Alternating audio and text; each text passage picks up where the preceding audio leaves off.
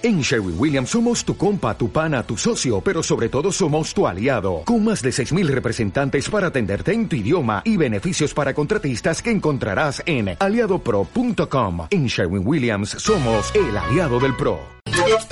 Ahora inicia Azuay Habla, el espacio ciudadano de rendición de cuentas que te informa sobre la gestión del gobierno nacional y de las autoridades locales en nuestra provincia.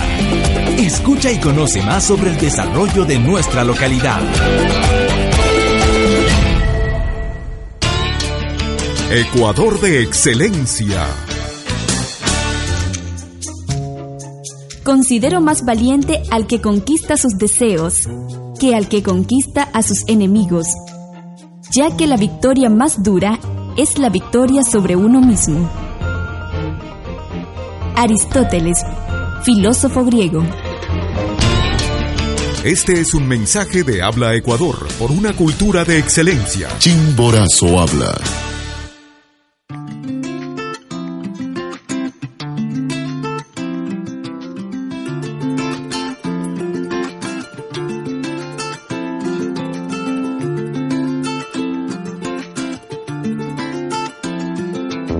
¿Cómo será la patria que construimos con este sacrificio y esta esperanza? ¿Cómo será la vida sin el martirio? De ver a la pobreza acechando el alma. Mi sueño, desde la humildad de mi patria morena, es ver un país sin miseria, sin niños en la calle, una patria sin opulencia, pero digna y feliz, una patria amiga, repartida entre todos y todas. Ahora, con el corazón les repito, jamás defraudaré a mis compatriotas y consagraré todo mi esfuerzo con la ayuda de Dios y bajo las sombras libertarias de Bolívar y Alfaro a luchar por mi país, por esa patria justa, altiva y soberana que todos soñamos y que todos merecemos. Esa será la patria, mi compañero, patria de nuestros hijos. Desarrollar conocimientos, habilidades y destrezas de los trabajadores y servidores ecuatorianos a través de procesos de perfeccionamiento, capacitación y formación empresarial es la misión del Servicio Ecuatoriano de Capacitación Profesional conocido como SECAF. La entidad promueve la mejora continua de los servicios de capacitación y formación con personal altamente capacitado. Con ello busca mejorar los entornos de trabajo y fortalecer la inserción del talento humano en el sistema laboral. El SECAF rinde cuentas esta mañana en Azoy Habla, por eso tras darles la cordial bienvenida a nuestros amigos oyentes, los invitamos a ser parte de este programa. Como cada lunes, hoy nos acompaña Leonor. Muy buenos días, Leonor, muy buenos días a todos los rincones de esta bella provincia. Buenos días, Juan Fernando. Es un gusto comparecer de nuevo en este espacio de rendición de cuentas semanal. Hoy es lunes 2 de diciembre de 2013, iniciando el último mes de este año con nostalgia, pero también con optimismo, creemos. Saludamos cordialmente a todas las emisoras de Azuay que ya están conectadas para llevarles hasta sus hogares la señal de Azuay Habla. Como siempre, invitamos a contactarse con nuestro programa a través de los teléfonos 288-2178 y por medio de redes sociales en Twitter arroba Soy Habla y también a través de Facebook en asoyhabla arroba gmail.com. Las autoridades elegidas por votación popular están obligadas a rendir cuentas sobre planes estratégicos, programas, proyectos, planes operativos anuales, acciones de legislación, fiscalización y políticas públicas. En Azuayabla hacemos posible la rendición de cuentas. En esta mañana tenemos nuevas autoridades que rinden cuentas. Nos acompañarán la ingeniera Paulina Paz, directora ejecutiva del SECAF, economista Cristian Sea, director de la zona 6 del SECAF. También nos acompaña Humberto Cordero, gobernador de la provincia, y la ciudadana Jessica Naranja, que se ha beneficiado de los cursos de capacitación del SECAF y nos estará dando a conocer su experiencia al trabajar conjuntamente con esta entidad del Estado. Amigos y amigas oyentes, ustedes tienen la oportunidad de plantear sus inquietudes a nuestras autoridades presentes. Los invitamos a seguir con nosotros. Tras el desarrollo de nuestro editorial, desarrollaremos en Azuay Habla los detalles del trabajo cumplido por el SECAP en Azuay. A continuación, en este programa, el editorial. El sueño ecuatoriano ahora reflejado en medallas de oro. El Ecuador marca un histórico tercer lugar en los últimos Juegos Bolivarianos, marcando el inicio de una revolución deportiva en nuestro país. Y para nuestra provincia no deja de ser uno de los unos Juegos inolvidables, como cita un diario local. El básquetbol fue la disciplina que más réditos dejó para Ecuador, pues el equipo nacional conformado netamente por azuayos arrasó en medallas a lograr cinco metales dorados y teniendo a Verónica Sotomayor como la máxima figura del equipo al conquistar cuatro doradas, individual, combinado, equipo femenino y dobles. La natación azuaya con cuatro oros fue el segundo deporte que más aportó con metales áureos para el país, disciplina en la que además se rompió dos récords bolivarianos. Esteban Enderica fue el autor de dejar escrito hasta los Juegos de Santa Marta, Colombia, los mejores tiempos en las pruebas de 400 metros combinados y 1500 libres. En la primera se registró un tiempo de 4 minutos, 25 segundos y 41 centésimas. En la segunda, 15, 24, 12. Otro de los Enderica que brilló además cumplió con su prometida. Fue Iván Enderica Ochoa. El experto en distancias largas se apoderó de los 5 y 10 kilómetros aguas abiertas cumplidas en la playa de Salaveri en los 5 kilómetros, Santiago Enderica logró el metal de bronce. El triatlón también cumplió una destacada actuación. Elizabeth Bravo volvió a escribir su nombre en los más altos del podio por segundos juegos consecutivos. La Eli sumó una presea dorada en la categoría sprint y además formó parte del equipo de relevos junto a Juan Andrade, Andrés Cabascango y Cristian Fares para ganar la segunda medalla de oro. Asimismo, Andrade y Fares cosecharon bronce en el sprint. El bicicrosista Alfredo Campo también dio que hablar en estos Juegos Bolivarianos al sumar una medalla de oro y otra de bronce. Sin duda una de las medallas más esperadas fue el atletismo, en especial con la disciplina de marcha donde el experimentado Andrés Chocho logró el primer lugar en los 50 kilómetros con récord bolivariano, incluso para parar el cronómetro en 3 horas con 58 minutos, siendo esta la prueba más complicada y difícil del deporte base. Y no solo que se consiguió el metal dorado, sino que también se sumó una presea de bronce con Jonathan Cáceres. Finalmente, la sorpresa a los azuayos en este juego lo dio Rodrigo Matute en el patinaje al cruzar la meta en primer lugar en la prueba de media maratón con un tiempo de 34 minutos, 56 segundos y 36 centésimas. Mención especial para Tatiana Patiño, cuencana que formó parte de la selección de baloncesto femenino y alcanzó la presea de oro. Además, también la cuencana Samantha Arevalo logró dos medallas de oro y los 5 y 10 kilómetros aguas abiertas, pero ella pertenece a los registros deportivos de la Federación Deportiva de Morona Santiago. Todo esto mereció que durante su informe semanal de labores el presidente de la República, Rafael Correa, felicitara a los deportistas ecuatorianos por su desempeño y excelentes resultados en los Juegos Bolivarianos de Trujillo, Perú. Representantes de las delegaciones de judo, patinaje, raquebol, natación, aguas abiertas, BMX, canotaje, pesas, entre otros, acompañaron al primer mandatario en el enlace ciudadano que se efectuó en Arenillas, provincia del Oro. En 10 años no había un programa deportivo aquí. Colombia tiene tres veces más habitantes que nosotros, pero nosotros también estamos dando frutos. Estos juegos han sido un éxito, destacó el presidente Correa. El presidente del Ecuador agregó también que se ha tenido un gran avance en el deporte local de la mano de deportistas, los héroes del siglo XXI. Recuerdan que no solo deben ser ejemplo en las pistas, en la cancha, en el tantami, sino en todos los aspectos de su vida, familia, colegio, casas, apuntó el gobernante. Correa también se tomó unos minutos para expresar su alegría por los logros alcanzados por su hija Sofía en escalada. Este deporte ha tenido buenos resultados con chicos jóvenes, sostuvo. Entre tanto, el ministro del Deporte, José Francisco Ceballos, amplió el reconocimiento del Estado hacia los deportistas, destacando varios tricolores que rompieron récords en los Juegos como Esteban Enderico, Alexandre Escobar, Alex Quiñones, Nicole Mejía y Eduardo Guadamuz. Ecuador participó con la delegación más amplia en su historia en los bolivarianos con 572 participantes de los 129 del plan de alto rendimiento, 12 de categoría A obtuvieron oro. Verónica Sotomayor de rugby es la deportista con más medalla de oro en los Juegos con 4 y Alexandra acumuló 12 en historia nacional, dijo el ministro Ceballos. Es así que inicia el sueño ecuatoriano en la era deportiva. Esto fue el editorial.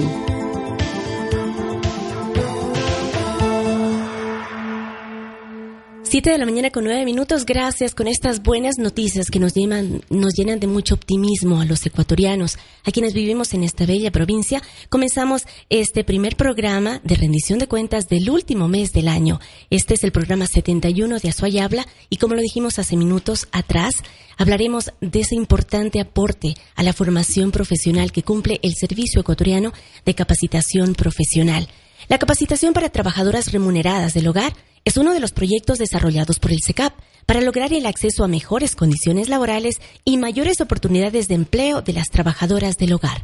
Asimismo, existen programas dirigidos a otros grupos de atención prioritaria, entre los que se cuentan jubilados, personas con discapacidad, migrantes, refugiados, personas privadas de la libertad, entre otros. Asimismo, con el fin de determinar las necesidades del talento humano en el sector productivo, el SECAP lleva a cabo el estudio de la demanda laboral en el país. Este y otros temas serán abordados en esta rendición de cuentas. Los invitamos, amigos oyentes, a quedarse con nosotros compartiendo información muy valiosa aquí en Asoy Habla sobre el SECAF y reiteramos la invitación a que participen a través de la línea telefónica 288-2178 o en Twitter, arroba Habla. A continuación, habla la comunidad. La voz de nuestra gente explicando los beneficios de la obra y acción del gobierno nacional en nuestra provincia. Son las 7 de la mañana con 11 minutos. Gracias por estar con nosotros. Esto es Azuay Habla. Y lo importante de este espacio es también conocer de voz de los personajes beneficiados de este servicio, cómo les ha ayudado la capacitación que en este caso SECAP ha brindado. Nos da gusto saludarle en esta mañana a una joven emprendedora azuaya. Está con nosotros para contarnos cómo fue su experiencia de capacitación en el SECAP en la ciudad de Cuenca. Jessica Naranjo está con nosotros. Buenos días, bienvenida. Un poco nerviosa porque se enfrenta a tantos medios de comunicación comunicación al mismo tiempo. Sí, muy nerviosa porque es la primera vez que me encuentro en una entrevista. Pero va a ser positivo, ¿no es cierto? Porque su experiencia así lo ha sido. Cuéntenos, ¿cómo conoció usted de los servicios del SECAP? Eh, bueno, acerca de, esta, de este curso, yo me enteré gracias a un compañero que vive por la parroquia de Baños. Él me comunicó sobre este curso que había y yo me inscribí, inscribí de inmediato. ¿Qué le motivó a aceptar esta invitación? Bueno, lo que motivó es que mi familia y yo tenemos una pequeña planta de lácteos, que es la elaboración de quesos, y lo que me motivó es para eh, aprender mucho más sobre técnicas y procesamiento de quesos, que sería el del curso. ¿Cuánto tiempo se han dedicado a esta actividad? Bueno, nosotros nos dedicamos ya hace unos ocho, ocho años. ¿Y qué necesidades de perfeccionamiento tenían que pudieron acceder al SECAP? ¿Qué necesidad quería? ¿Tenían conocimiento de aprender mucho más para mejorar la oferta de productos, tal vez? Sí, lo que es para las técnicas y el, para poder incrementar más nuestra empresa, elaborar más tipos de productos, de yogur y de manjar, que es lo que estoy aprendiendo. ¿Cuánto le cuesta este curso? Es totalmente gratuito. ¿Cuánto tiempo dura? Eh, más o menos tres meses de la duración del curso. Entiendo que ya han transcurrido algunas semanas. Sí, y falta dos semanas para que se acabe. El 15 de diciembre me informaron que se termina el curso. ¿Y ya ha podido poner en práctica alguna de las eh, cosas aprendidas? Sí, estamos poniéndolo en práctica. Estamos elaborando un poco más de productos para ver si... ¿Y quizás ha mejorado la calidad de sus productos? Sí, mucho. Definitivamente. ¿Qué cosas, por ejemplo, Jessica, usted ha aprendido en el SECAP que no las conocía antes? A ver, lo que no he conocido es sobre más o menos productos de quesos maduros eso no, no hemos sabido y no sabíamos la técnica de elaboración. Eso sobre yogur, manjar de leche, son nuevas cosas que estamos aprendiendo. ¿Y es complicado hacer todo eso? No, no es complicado, pero sí se necesita una maquinaria, un equipo más avanzado para poderlo elaborar. Jessica Naranjo es una joven emprendedora que está con nosotros. Participó en uno de los cursos de lácteos que el SECAP ofrece. Nos cuenta que hace más de siete años se dedican en su familia a la elaboración de quesos. ¿Y cuál es el futuro que ustedes avisoran luego de todo lo que está aprendiendo en el SECAP? Bueno, nuestra visión sería de aquí emprender una empresa más grande, hacer una microempresa o quién sabe una empresa para poder exportar producto. Sería nuestra visión en un futuro. Y gracias a, esta, a este curso yo pienso que sí lo vamos a lograr porque he aprendido muchas cosas que, que nos va a ayudar mucho. ¿Y les van a dar una certificación que acredite la capacitación recibida? Sí, nos van a dar un certificado profesional. Y a lo mejor no será el único curso que usted participe. Me dice que es la primera vez que estudia en el SECAP. Sí, es la primera vez, pero me gustaría tener más cursos para poder, no sé, emprender eh, para de ventas, me gustaría ventas o marketing para poder dar a conocer nuestros productos y así. Y de pronto involucrar a los demás miembros de la familia. Eso. Perfecto, Jessica, gracias por estar aquí. Ya ve que no era nada difícil contarle estas buenas noticias al país. Gracias a usted. Una invitación para la gente que de pronto no ha podido acceder a los servicios del SECAP, ¿qué le podemos decir? Eh, les puedo decir que que vayan, que los cursos del SECAP son muy buenos porque son prácticos, son profesionales y nos enseñan muchas cosas de las que nosotros no, no sabemos. Son muy buenos. Les hago la invitación para que se inscriban en los cursos que puedan. Perfecto. Y para que la gente compruebe lo, cómo han mejorado los productos que vende Jessica Naranjo, ¿a dónde le podemos decir que les puede visitar para degustar sus productos? Eh, bueno, nosotros los vendemos desde las ferias libres está nuestro producto. La marca es el portugués, es queso fresco, es muy bueno. Les hago la invitación para que lo compren y lo disfruten. Gracias, una cuñita bien merecida para Jessica Naranjo por, por estar aquí. Gracias y por compartir esas buenas noticias. Un buen inicio de semana. Gracias. Esos son los testimonios que nos alegran, que nos alientan y que nos motivan a muchos. SECAP ofrece múltiples oportunidades para perfeccionar el, el, conocimiento y para mejorar nuestra formación y abrirnos nuevos mercados y con ello lograr una mejor calidad de vida. Así es como Azuaya habla Rinde Cuentas cada lunes. A continuación, habla la autoridad. Un espacio para la rendición de cuentas, efectiva, directa porque rendir cuentas no solo es un deber de las autoridades, sino también un derecho ineludible de las y los ciudadanos. Y después de haber escuchado el testimonial de una ciudadana que se ha beneficiado de los cursos impartidos por el CECAF y que está cursando actualmente uno de ellos, nos acompaña el economista Cristian Sea, director zonal 6 del CECAF, a quien damos la bienvenida. Gracias por acompañarnos en este espacio de rendición de cuentas a Soy Habla. Economista, ¿qué programas se desarrollan en Azuay? Explíquenos brevemente cuáles son estos programas. Muy buenos días, Juan Fernando. Muchas gracias por la invitación. Contento de estar aquí a través de la red radial Azuay Habla. Eh, bueno, antes de nada quisiera dirigirme más con unas palabras de qué hace y qué está haciendo el SECAB. Eh, el SECAB es una institución con 47 años de vida que se encuentra en constante crecimiento, no solamente en la parte técnica, sino también en la parte física, que justamente se realizará a mediados del 2014 para el beneficio de los trabajadores ecuatorianos. Usted ha hablado del 2014, ¿se va a realizar qué innovaciones? Eh, sí, eh, justamente en nuestro centro vamos a tener una renovación completa, ¿sí? con, con tecnología, eh, una infraestructura adecuada, digna de los ciudadanos que vayan a recibir las capacitaciones. ¿Dónde está el SECAP para quienes todavía no han recibido los el cursos? El SECAP en Cuenca se encuentra en la, en la calle Octavio Chacón, eh, sector Parque Industrial. Pueden dirigirse también a nuestra página web www.secap.gov.es. Cristian Sea, eh, director zonal de SECAP, está con nosotros esta mañana contándonos a los amigos oyentes cuáles son esos cursos que se ofrecen, muchos de los cuales son gratuitos. ¿Cómo acceder a los servicios que ofrece el SECAP? Eh, a través de los 32 centros a nivel nacional, contamos con unidades móviles que capacitan el, el procesamiento de lácteos, informática y también para las trabajadoras remuneradas del hogar.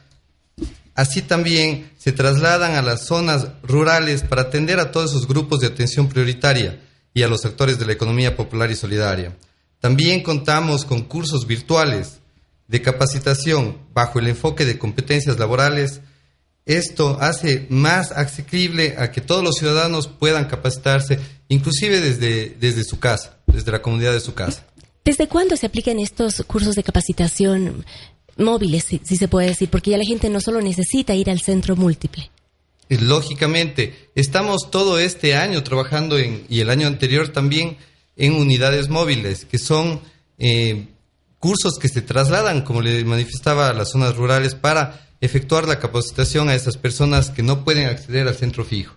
Eso es algo positivo, Juan Fernando, que podemos decirle a los amigos oyentes. Y además, no hay límites para estudiar y capacitarse, nunca es tarde. Si ustedes tienen dificultad para llegar al SECAP que quede en el parque industrial, pueden acceder virtualmente a la capacitación a través de Internet o esperar en ciertos lugares a donde el SECAP lleva la capacitación profesional. Así es, y durante esta semana eh, que estuvimos realizando varias visitas a las oficinas de SECAP, vimos gente de diferentes edades capacitándose y eso es muy importante para el país, muy importante para la provincia. Eh, economista, ¿qué costos tienen los cursos para, la ciudadanía? Eh, ¿Hay cobros, no hay cobros? O sea, hay cursos que son gratuitos, como nos manifestaba hace un momento nuestra compañera, o cuáles son los que sí cuestan? A la ciudadanía en general, si la persona corresponde al grupo de atención prioritaria, el costo es totalmente gratuito. Y si forman parte del sector público o productivo, es decir, eh, trabajadores en relación de dependencia, em, el empleador es quien financia la capacitación de los trabajadores. Para ello también contamos con la Secretaría Técnica de Capacitación Profesional, CETEC, quien financia la capacitación a nivel nacional. Dijo algo muy importante, economista. Eh, para los grupos de atención prioritaria no tiene costo un curso de capacitación. ¿Quiénes están dentro de este sector? Bueno, nuestra oferta es muy amplia y esto abarca a las personas con vulnerabilidad, que son eh, personas con discapacidad, personas que reciben el bono de desarrollo humano, jubilados menores de 65 años y quienes se encuentren en transición a la jubilación. Eh, también están las personas privadas de la libertad, grupos emergentes calificados por el Ministerio Coordinador de Desarrollo Social, personas en condiciones de refugio, entre otros.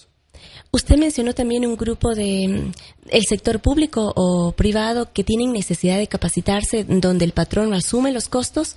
Exactamente. Eh, nosotros hacemos un enfoque hacia lo que realmente la empresa quiere capacitarse y eh, creamos mallas curriculares y les, les damos las, capacitaciones necesarias.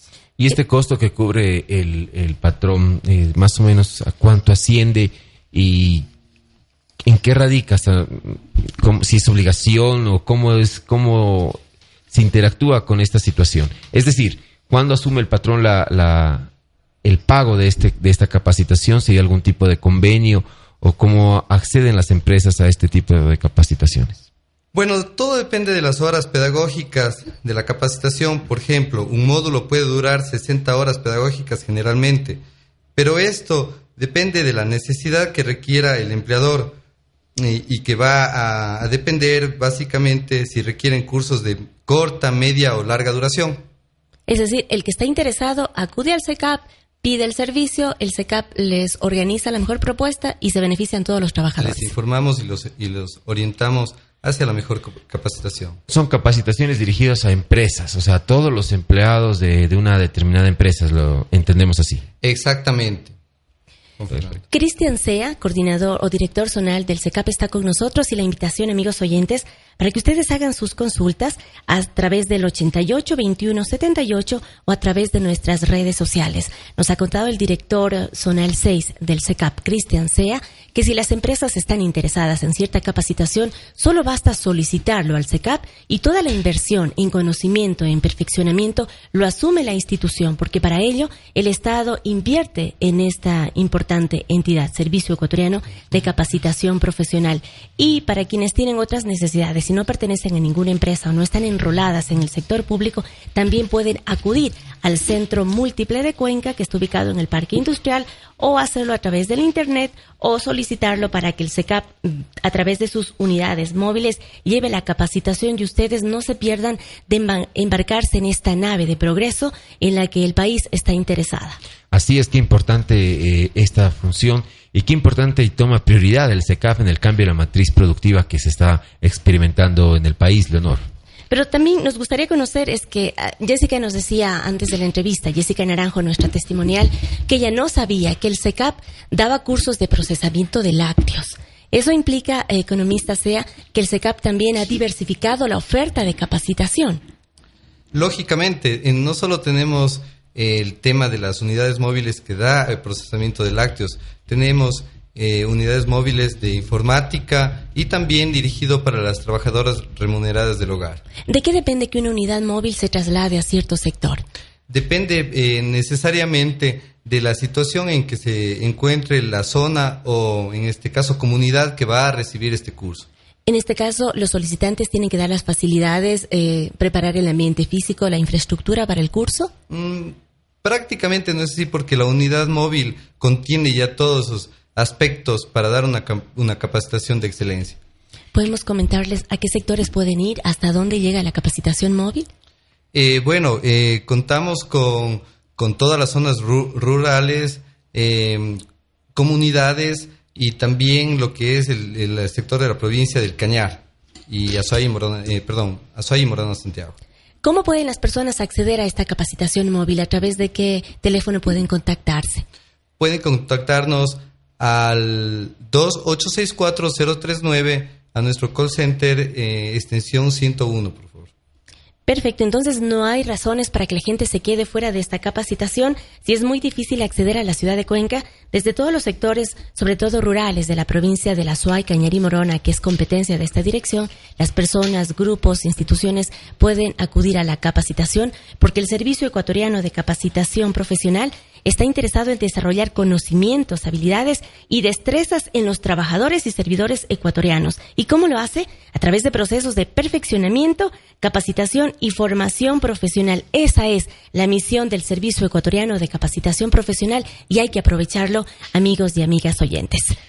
Otra pregunta que nos llega a través de las redes sociales para el economista Cristian Sea es sobre qué tipo de capacitaciones brinda el, el CECAF. Eh, si nos puede detallar un poco más a, detalle eh, qué tipo se están dando, si son solo en ciertas áreas, eh, como ya pude enumerar hace un instante.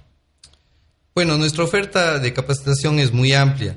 Dentro de esta tenemos lo que es administración y legislación, alimentación, gastronomía y turismo, tecnologías de la información y comunicación, servicios socioculturales y a la comunidad, electricidad, electrónica, mecánica industrial, mecánica automotriz, educación y capacitación, esto para el sector eh, social y, privado y, productivo, perdón. Y para el sector eh, público también tenemos administración y legislación, tecnologías y servicios socioculturales eh, a la comunidad. Para mayor información pueden dirigirse a la página web o si no a nuestras oficinas que están ubicadas en el Parque Industrial. El tiempo puede ser un factor que motiva o desmotiva para el estudio y la capacitación. ¿Cuál es el promedio de tiempo que duran estos cursos del SECAP? Bueno, todo depende. Tenemos, como le, explicaba, cursos de cortos y mediana y larga duración. Más o menos oscila entre unos 15 días, un mes o pueden ser los de larga duración mucho más. ¿Y cuáles son los costos eh, o los cursos que sí tienen costo en el SECAP? Los cursos que sí tienen costo son todos los cursos dirigidos a las personas que pueden acceder a la, capacitación de manera eh, pagada y también a las instituciones públicas y a las empresas privadas. En este momento damos paso a la ciudad de Quito a la ingeniera Paulina Paz, directora ejecutiva del CECAF. Ingeniera, muchas gracias por acompañarnos en este espacio de rendición de cuentas. Ingeniera, ¿con qué planta de instructores y capacitadores, capacitadores cuenta el CECAF? Muy buenos días, gracias por acompañarnos. Buenos días a ustedes. Gracias por el espacio y poder tener la oportunidad de rendir cuentas a la ciudadanía. Pues básicamente el Servicio Ecuatoriano de Capacitación Profesional tiene instructores y capacitadores tanto de plantas, significa funcionarios públicos en calidad de instructores, y también eh, está compuesto por una planta contratada de instructores, lo que hace que podamos atender en diversas formas a las necesidades de los procesos formativos. Muy bien, y ingeniera, dada esta información, hay un proyecto dirigido a los trabajadores, a las trabajadoras remuneradas del hogar. ¿Qué, qué tanta importancia le han dedicado ustedes a este segmento de, público, a estos ciudadanos, y, y qué les motivó a trabajar con estas personas? Eh, bueno, ustedes recordarán que en el 2013 eh, el gobierno de la Revolución Ciudadana y el Ministerio de Relaciones Laborales, a través del CECAP, priorizó la atención de las necesidades que se habían evidenciado de las y los trabajadores eh, remunerados del hogar pensando en el desarrollo personal y profesional y la importante labor que estas personas cumplen en nuestra sociedad. En ese sentido, se priorizó la atención a través, a través de diversos mecanismos. Uno de esos tendientes a la profesionalización de las actividades, recordando, insisto, que estas personas atienden a nuestros niños, cuidan a, los ancianos eh, y desarrollan labores importantes para las familias ecuatorianas. Este proceso eh, ha sido exitoso en el 2013 en el sentido de que hemos podido eh, brindar eh, un proceso de profesionalización por ejemplo, en áreas de cocina y nutrición, primeros auxilios, cuidado básico de personas, organización del hogar. Esto lo hemos hecho tanto a través de nuestros centros fijos en casi 20 provincias del país, también a través de nuestras unidades móviles que están específicamente diseñadas para brindar este tipo de este tipo de programa y en ese sentido eh, hemos logrado atender con nuestro servicio y nuestro programa a casi 5.000 participantes del grupo de trabajadores y trabajadoras domésticas del país. Perfecto, y eso nos lleva a una pregunta. Ustedes realizaron un estudio de la demanda laboral en el país. Eh, coméntenos brevemente qué arrojó este estudio. Bueno, e, este tipo de estudios que estamos realizando desde el 2012 creo que es uno de los procesos más innovadores respecto de el análisis interno que como institución pública realizamos para poder focalizar y orientar de mejor manera el servicio de capacitación. En el 2012 desarrollamos este primer estudio de demanda laboral en el Ecuador, cuyo objetivo básicamente fue caracterizar la demanda de empleo en el país mediante una descripción bastante eh, bastante detallada y cuantitativa de cuáles son los factores claves que determinan las necesidades de talento humano en el sector productivo. Recordemos, mis estimados, que el Servicio Ecuatoriano de Capacitación Profesional tiene cada vez más que ser un pilar importante del desarrollo de competencias eh, y destrezas de los y las ecuatorianas, principalmente ahora en estos desafíos nacionales de transformación productiva y erradicación de la pobreza. En este sentido, la información obtenida nos arroja datos muy importantes y valiosos para comprender la estructura del mercado de trabajo del Ecuador y así otros factores relacionados con las características sociodemográficas y las necesidades específicas por puesto ocupacional que el sector productivo está demandando y con eso nosotros preparar programas, eh, cursos y demás que eh, desarrollen en los ciudadanos dichas competencias. Ahora, con esto, eh, este estudio arrojó, que, como lo acaba de decir, qué tipo de necesidades existen. ¿Qué tipos de necesidades existen tanto en el sector público como en el sector privado? ¿Cuáles son las prioridades en estos dos eh, campos? Bueno, en el sector eh, productivo tenemos definitivamente determinados alrededor de 18 perfiles ocupacionales que el sector productivo no encuentra en el talento humano que ha pasado por sus procesos de selección y que hace que se enfoquen, insisto, procesos de perfeccionamiento y capacitación para el desarrollo o la adquisición de dichas competencias desde los sectores priorizados productivos, por ejemplo, relacionados al sector eh, automotriz, al sector metalúrgico, siderúrgico, al sector de alimentos, entre los más relevantes.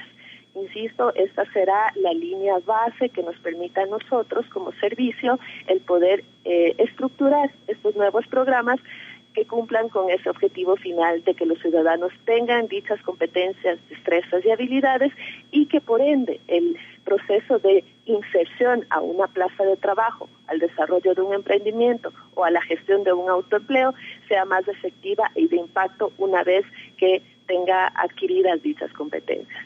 En el caso del sector eh, público, es una estrategia nacional relacionada con eh, la eficiencia de los trabajadores y servidores públicos.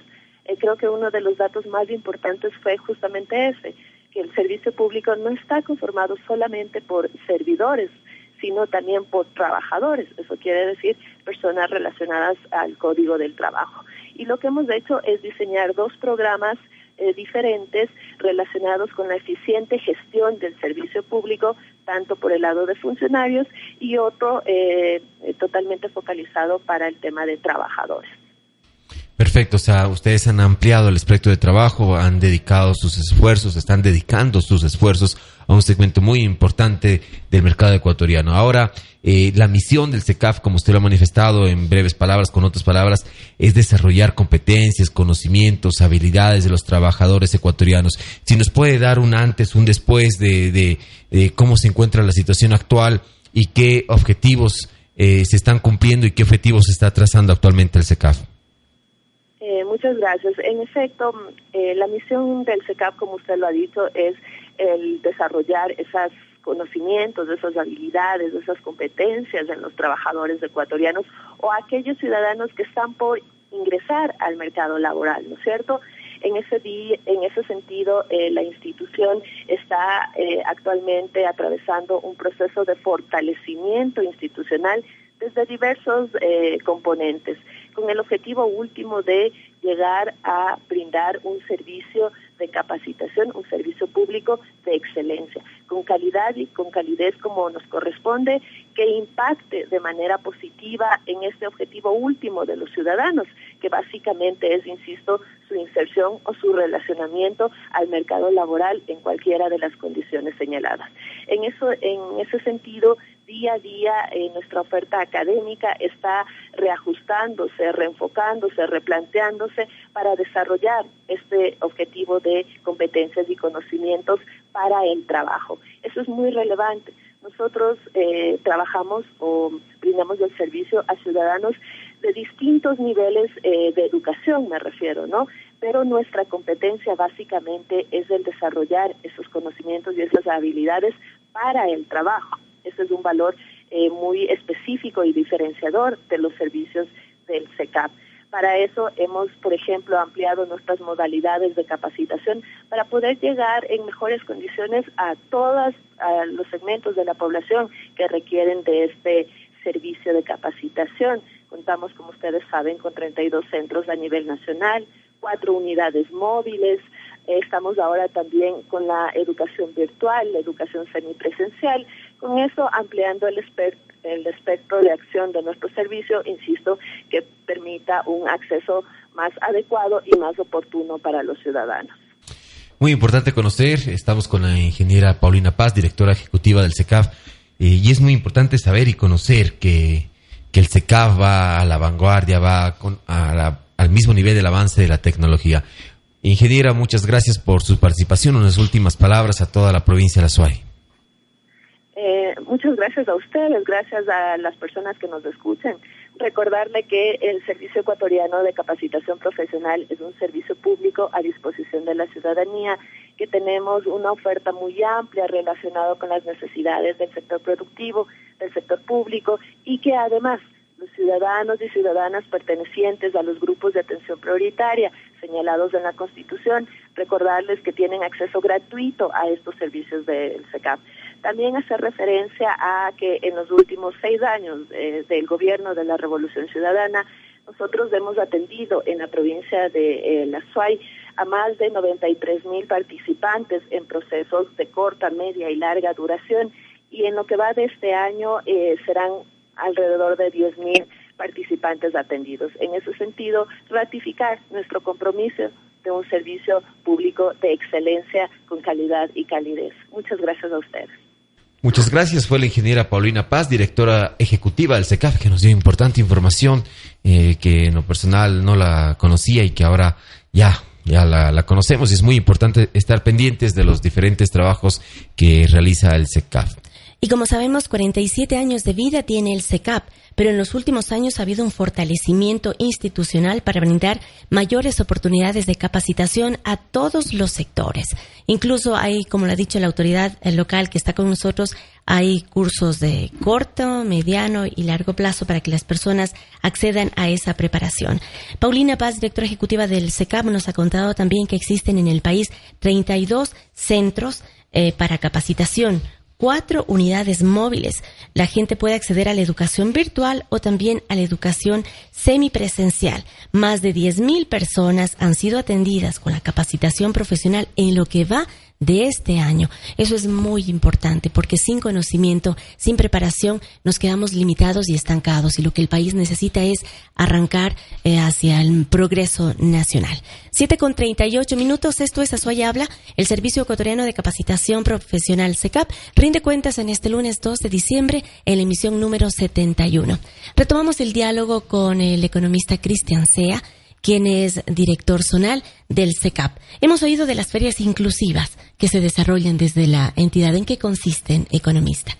Estas básicamente consisten en la motivación de la participación de la ciudadanía de manera especial eh, en el sector social a los grupos de atención eh, prioritaria y actores de la economía eh, social mediante campañas de promoción, caravanas del buen saber, obteniendo así óptimos resultados en, estos ejercicios. ¿Cómo entender esto? ¿Se hace la promoción de los servicios en ferias itinerantes, en el recorrido que hacen en la provincia? Exactamente, se ha, se ha hecho caravanas en las zonas rurales, caravanas del buen saber, donde se inscriben los participantes, se da a conocer nuestra oferta académica para ellos.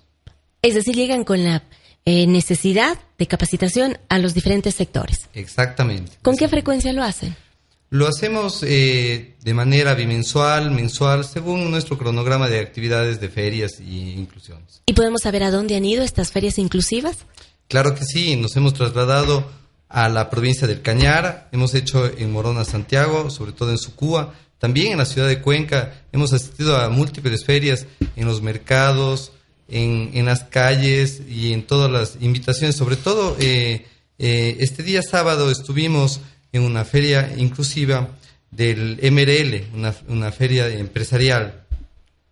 Eh, supimos de la Feria de Empleabilidad en el Parque de la Madre. exactamente. Estaba el, el, stand del SECAP allí, ¿cómo les fue? La participación del SECAP en esta feria fue de gran aporte a la ciudadanía en general, ya que se dio a conocer la oferta académica mediante clases demostrativas que llamó mucho la atención de los asistentes.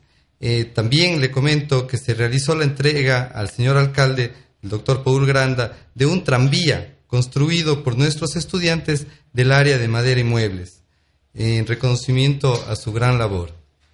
¿Y cuál es la respuesta de la gente? ¿Se siente motivada por estudiar, por capacitarse? La acogida que tenemos es, es muy grande, ya que ellos se capacitan eh, para insertarse laboralmente. Qué importante saber que la gente no está desmotivada y con el conocimiento adecuado de este tipo de capacitación pueden acceder gratuitamente para los grupos de atención prioritaria. Este, queremos destacar el, el, tranvía que se le entregó al señor alcalde. Fue un tranvía realizado por los estudiantes de SECAF, tallado en madera. Eh, era un, una representación de lo que va a ser nuestro tranvía. Quedó realmente fue muy muy impactante, muy bonito ver eso. Y lo que mucha gente se preguntará es, economista sea, ¿qué requisitos se necesitan para que una persona pueda acceder a estos cursos? ¿Es fácil conseguir toda esa documentación? Claro que sí, tienen que eh, acudir a nuestros centros y con gusto les daremos la información, pero básicamente es la cédula y el certificado de votación en estos casos. Para las personas que quieran acceder de una forma gratuita, tienen que cumplir con las vulnerabilidades establecidas, como es el caso o el ejemplo de una persona con discapacidad, básicamente tiene que tener el carnet del CONADIS. Amigos oyentes, entonces esos son los requisitos. Reiteremos la información, eh, el teléfono, la página web, donde la gente puede conocer más detalles. Pueden dirigirse a la página web www.ck.gov.es. ¿Teléfonos? Eh, los teléfonos eh, de Cuenca eh, es el 864039, extensión, es nuestro call center, extensión 104-101. Economista Cristian Sea, eh, director zonal del SECAP. Para el corto o mediano plazo en la provincia de La Suay, ¿cuáles son los proyectos que el SECAP ha preparado? Bueno, como le manifestaba anteriormente, nosotros estamos enfocados en el tema de competencias laborales. Esto quiere decir, nuestros participantes nos enfocamos en nuestros participantes en, en básicamente no el, el, aspecto práctico y no el aspecto teórico, en función de lo que tenemos en la oferta eh, de capacitación para el trabajo. Muchas gracias, economista, por la información. Hacemos una pausa porque tenemos más voces en este espacio. Así es, tenemos ya contacto con el arquitecto Humberto Cordero, gobernador de la provincia. Señor gobernador, muy buenos días. Como siempre, nos acompaña usted en este espacio de rendición de cuentas. Señor gobernador, Sabemos que el SECAF desarrolla programas gratuitos en favor de grupos de atención prioritaria. ¿En qué consiste esta capacitación desde el punto de vista de lo que la misión que tiene el gobierno de la Revolución Ciudadana? Eh, Juan Fernando, buenos días, buenos días a Leonor, a todos los que nos acompañan ahí, a los funcionarios de la del SECAF. Eh, realmente SECAF acoge a 21 grupos de atención prioritaria y actores de la economía popular y solidaria están normados desde la Constitución y en la función de los intereses de las políticas de desarrollo. Eh, este es eh, un punto básico de nuestro Plan de Nacional del Buen Vivir 2013-2017. Eh, y la capacitación está dirigida a grupos de, de mayor atención prioritaria o grupos de mayor vulnerabilidad que por décadas no han sido atendidos, y esos son los trabajadores eh, domésticos, son personas con discapacidad, eh, a personas que cuidan a, a estas personas con discapacidad, eh, a jubilados menores de 65 años, a migrantes, a familiares de los migrantes, a los beneficiarios de bonos de desarrollo, a personas privadas de la libertad, eh, a grupos eh, emergentes calificados por el Ministerio de la Coordinación de Desarrollo Social, a personas en condiciones de refugio. Creo que es amplio, entonces, eh, esta priorización, por lo menos hasta 21 grupos de atención prioritaria. Señor gobernador, ¿qué proyectos o programas se han previsto para el corto o mediano plazo para el ASUAI? Bueno, eh, a través de la ejecución de procesos de capacitación se fomenta la transformación de la matriz productiva. Acordémonos que el cambio de matriz productiva es otra de las prioridades puestas en el plan de desarrollo del buen, eh, del buen vivir y priorizamos la capacitación en los negocios y sectores potenciales eh, definidos por la agenda de la transformación productiva. Las instituciones han alineado con el objetivo de inclusión económica y social. El IEP creo que es parte fundamental para el desarrollo, en coordinación con el Ministerio de Desarrollo Social, procurando generar mejores condiciones de vida y empleo de los grupos de atención prioritaria, así como los doctores de la economía popular y solidaria a través de la capacitación, de impacto y en espacios dignos, generando posibilidades y oportunidades entre los grupos históricamente desatendidos. Señor gobernador, para finalizar, ¿qué, ¿cuál es el número de beneficiarios de los servicios del SECAF en el ASUAI? Bueno, eh, hay datos eh, eh, desde enero hasta octubre de 2013 se ha capacitado a más de 853 participantes en, en, el ASUAI, en el centro múltiple eh, de Cuenca, pero eh, yo creo que del 2012 al 2017 y lo que va entre enero y octubre de 2013, eh, la atención ha sido a 92.322 personas, eh, dividido en los sectores productivos, social, eh, público. ha habido una participación muy amplia y las metas para el 2013 es lograr dar atención en, en, lo productivo, en lo social y lo público a 12.000 y más eh, personas de esos grupos prioritarios. Muchas gracias, señor gobernador, por participar en esta rendición de cuentas. A usted, muchas gracias. Buenos días y un lindo eh, inicio de semana para todos y todos los cuncanos y azuayos. Muchas gracias. Fue el arquitecto Humberto Cordero, gobernador de la provincia de La Azuay. Volvemos con el economista Cristian Sea. Este es un buen número de gente capacitada en la provincia eh, estamos hablando más o menos, más o menos 15% por, de, de ciudadanos de la provincia de La Suay que se han beneficiado por, el, por las diferentes capacitaciones que tiene el SECAP. Un buen número, economista. Eh, claro que sí, Juan Fernando, estamos capacitando y para este nuevo año, 2014, tenemos un, un reto mucho más grande, ¿no es cierto? De atender no solamente eh, a la diversidad de gente, sino a esos grupos de atención prioritaria que necesitan de una capacitación para que puedan insertarse laboralmente. ¿Qué es lo que eh, usted como director, qué experiencias ha, manifestado en este contacto con las personas que se capacitan? ¿Qué le han manifestado ya esto en el día a día en el SECAF?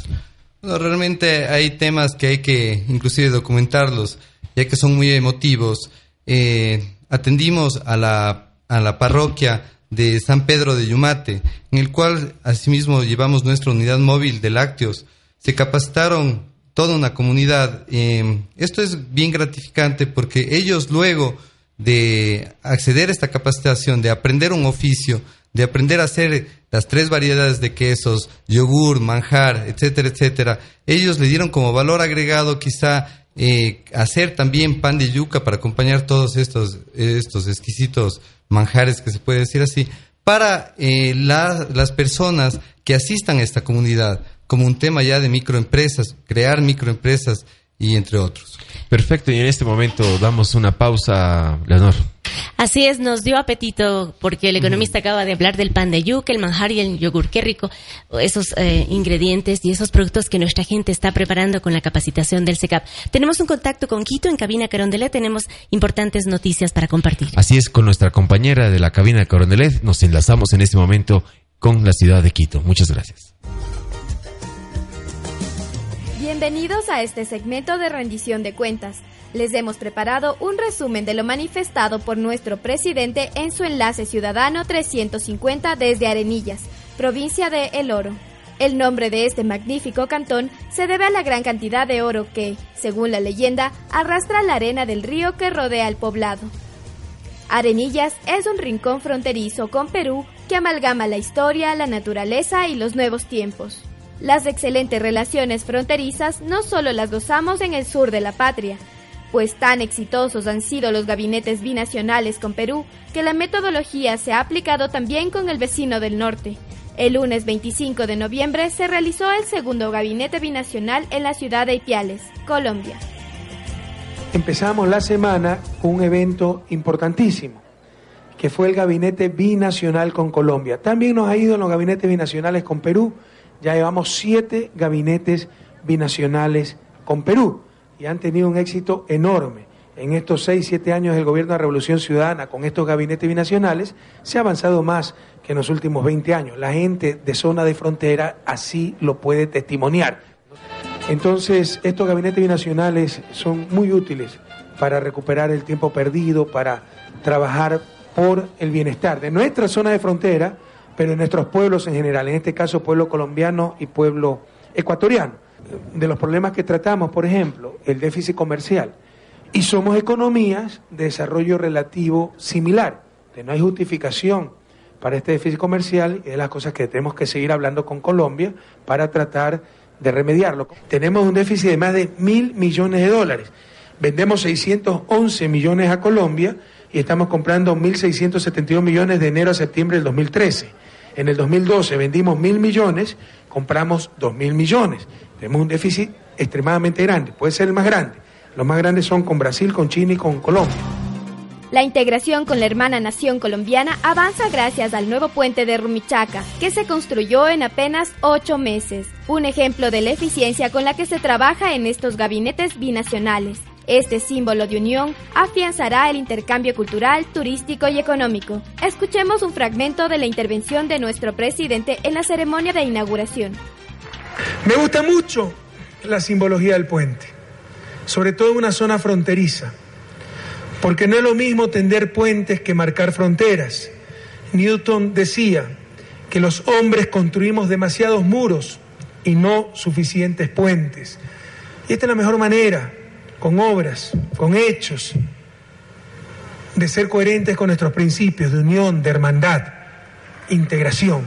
Qué felices nos sentimos de tener este nuevo puente, de que esto ya vaya configurando un verdadero eje vial binacional entre Colombia y Ecuador. Pero por otro lado, es difícil de creer que en el siglo XXI países tan entrañablemente unidos recién estén completando un eje vial binacional. Rumichaca ha sido y seguirá siendo la arteria vital de nuestra integración. Muestra el cariño inmenso entre pueblos hermanos, la buena vecindad, el intercambio cultural que nunca dejará de ser vital y requiere siempre ser fortalecido y respaldado por la institucionalidad estatal a uno y otro lado de la frontera. Ya no hay tiempo que perder para construir la patria grande. Y estos encuentros binacionales son pasos en firmes. Para eso que era un sueño, anhelo de nuestros libertadores, hoy es una necesidad para alcanzar el buen vivir. Y para nosotros, lo más importante es el ser humano, los pobladores, nuestra frontera viva, toda frontera, y en especial la nuestra, debería ser un puente entre hermanos que se reconocen como parte de una sola familia. Parafraseando esa frase que se encuentra en una de las puertas de esa siena tan bella, quisiera yo decir el día de hoy, querida Colombia, más que nuestro puente, es nuestro corazón el que deseamos abrirles. Y hoy lo abrimos con más esperanza que nunca. Con orgullo les anunciamos que Ecuador ha tenido una participación histórica en los Juegos Bolivarianos realizados en Perú. Con más de medio centenar de medallas de oro, esta ha sido la más grande campaña realizada por nuestros deportistas. Además, se rompieron varias marcas bolivarianas en natación, pesas, escalada y atletismo. De los 11 países participantes, nuestra patria está entre los primeros lugares del medallero. Se envió una delegación de 572 deportistas que compitieron en 41 disciplinas deportivas. Pero en esta cosa ustedes también tienen que considerar siempre el nivel de población. Con todo cariño a Colombia, que tiene un proceso más largo de apoyo al deporte que el nuestro, continuo, pese a los cambios de gobierno, continuaron con su programa deportivo. Aquí, en 10 años tuvimos siete presidentes, no había programa deportivo, ustedes lo saben, pero en todo caso, Colombia tiene 45 millones de habitantes, tres veces más que los habitantes del Ecuador, y no tiene tres veces más medallas que Ecuador. Per cápita realmente hemos logrado importantes éxitos. Venezuela sí tal vez nos gana en medallas por habitante, pero por ejemplo superamos a Perú, que es un país también con mucha mayor población y es el país anfitrión de los Juegos y mucha mayor población que Ecuador. O sea, claramente se demuestra un gran avance del deporte ecuatoriano y en esos logros los más importantes son ustedes, nuestros deportistas, los héroes del siglo XXI. Recuerden que no solo tienen que ser ejemplo en la pista, en la cancha, en el tatami, sino en todos los aspectos de su vida, familia, colegio, universidad, etc. El lunes, el lunes acaban los juegos. Y bueno, si siguen así las cosas, tendremos el tercer lugar entre 11 países que participaron. ¿ah? E incluso, si perdíamos el tercer lugar y pasara Perú al tercer lugar, estaríamos muy cerca. Pero Perú tiene el doble población que Ecuador, o sea, son cosas importantes. El Consejo de Evaluación, Acreditación y Aseguramiento de la Calidad de la Educación Superior, presentó los resultados de la nueva evaluación a las universidades. Varias instituciones educativas perdieron la categoría A y las críticas a este proceso se iniciaron con la amenaza de convertirse en escenas políticas. Sin embargo, el presidente del CEACES, Francisco Cadena, afirma que no hay espacio para la mediocridad y mucho menos para el conformismo. Esta evaluación técnica promueve universidades de excelencia con parámetros y estándares internacionales. Nuestro primer mandatario expone las razones del descenso de categoría que se complementa con la explicación del directivo del CEACES. Una universidad que estaba en categoría A y ahora está en categoría B, no es que empeoró, no, sino que el estándar subió, se califica de acuerdo al promedio, todas han mejorado, solamente las que están a una, dos desviaciones estándares de la media, eso lo explicará Francisco, tienen categoría A, y la otra puede ser, que esté mucho mejor que antes, pero como el promedio subió, ya cae en la categoría B. ¿Sí me explico? ¿Ok? No es que necesariamente empeorar. A ver, Francisco, por favor, la explicación de esto. El sistema ha mejorado, pero tiene que mejorar muchísimo más todavía. Hemos avanzado en el número de publicaciones internacionales, pero nos hace falta todavía mayor presencia. Este modelo eh, tiene avances respecto al anterior, mayores exigencias, mayores transparencias. Entonces el conjunto ha avanzado, pero hay un grupo de universidades que ha acelerado mucho más el proceso, que ha publicado mucho más, que tiene profesionales con altísimo nivel. Todavía nos hace falta mejorar, pero este grupo ha avanzado tanto que ha llegado a ser una categoría la más alta del sistema ecuatoriano. Y todas las universidades, incluidas estas universidades de categoría, deberán establecer planes de mejora que deberán ser aprobados por nuestro Consejo. Tendremos que seguir avanzando hacia universidades de excelencia con parámetros y estándares internacionales. A eso tenemos que lograr. Primero veamos, criterio de evaluación. Academia, eficiencia académica, investigación, organización, infraestructura. La academia tiene que ver con el tipo de profesores, si están a tiempo completo, los grados que tienen, el número de horas que trabajan. La eficiencia académica tiene que ver con los egresados, si es que están terminando las políticas de admisión. La investigación tiene que ver si se planifica la investigación, si se produce, qué tipos de artículos, en qué tipos de revistas, si los libros que se están produciendo son por pares. La organización, incluso en esto tenemos que ver la calidad del gasto, es muy importante, la eficiencia en el gasto. En la infraestructura nosotros hemos visto, hemos tenido que medir incluso la necesidad de que los profesores tengan despachos. Nuestro modelo, por, lo por el momento, todavía tiene indicadores básicos para que los profesores y los estudiantes tengan las condiciones mínimas necesarias. Pero este modelo tiene que ir avanzando hacia exigencias mucho más altas, hacia estándares mucho más altos. Eh, ¿Cuántos parámetros hay en total? 46. 46. Entonces es una evaluación bastante completa, con las mejores prácticas a nivel internacional. Esta patria crece a pasos agigantados, gracias a la Revolución Ciudadana. Nos despedimos con la dicha de haber tenido la más exitosa participación en los Juegos Bolivarianos. Felicitamos a todos los deportistas que día a día se convierten en un referente motivador de cambio y avance. Queridos amigos, hasta la próxima. Hasta la próxima, queridos compañeros. Nos quedamos con los últimos segundos para concluir. A su habla, economista Cristian Sea, ¿algo que nos faltó concluir a nuestra audiencia? Bueno, hacer un llamado a la ciudadanía a capacitarse en nuestros tres sectores, social, productivo y público, ya que tenemos personal calificado que va a, garantizar esta capacitación. Recordarles también que para las personas que tengan alguna vulnerabilidad, la capacitación es totalmente gratuita. Eh, también eh, con todo el gusto les esperamos en nuestro centro ubicado en las calles Octavio Chacón, sector Parque Industrial, o que nos visiten a nuestra página web www.ck.gov.es. Y agradecerles también de una manera muy cordial a Soy Habla por esta rendición de cuentas. Gracias al economista Cristian Sea por su participación, a Paulina Paz, directora ejecutiva, a Jessica Naranjo por su testimonio y a ustedes decirles que en la provincia de la SOAI, solo en cinco años, del 2007 al 2012, se capacitaron 92.300 personas. En lo que va de este año, 9.945 y muchas más pueden participar de esos cursos con las unidades móviles, con los centros nacionales, con la educación virtual y los semipresenciales, porque la revolución avanza con el conocimiento y la capacitación. Así es la cita el próximo lunes, 7 en punto de la mañana, en una nueva rendición de cuentas. Hasta entonces y muchas gracias por habernos escuchado en esta mañana. Ecuador de excelencia. No te preocupes por los fracasos, preocúpate por las posibilidades que pierdes cuando ni siquiera lo intentas. Este es un mensaje de Habla Ecuador por una cultura de excelencia. Un mensaje de Imbabura Habla. Gracias por escuchar Azuay Habla, el espacio ciudadano de rendición de cuentas que te informa sobre la gestión del gobierno nacional y de nuestras autoridades. Hasta el próximo lunes.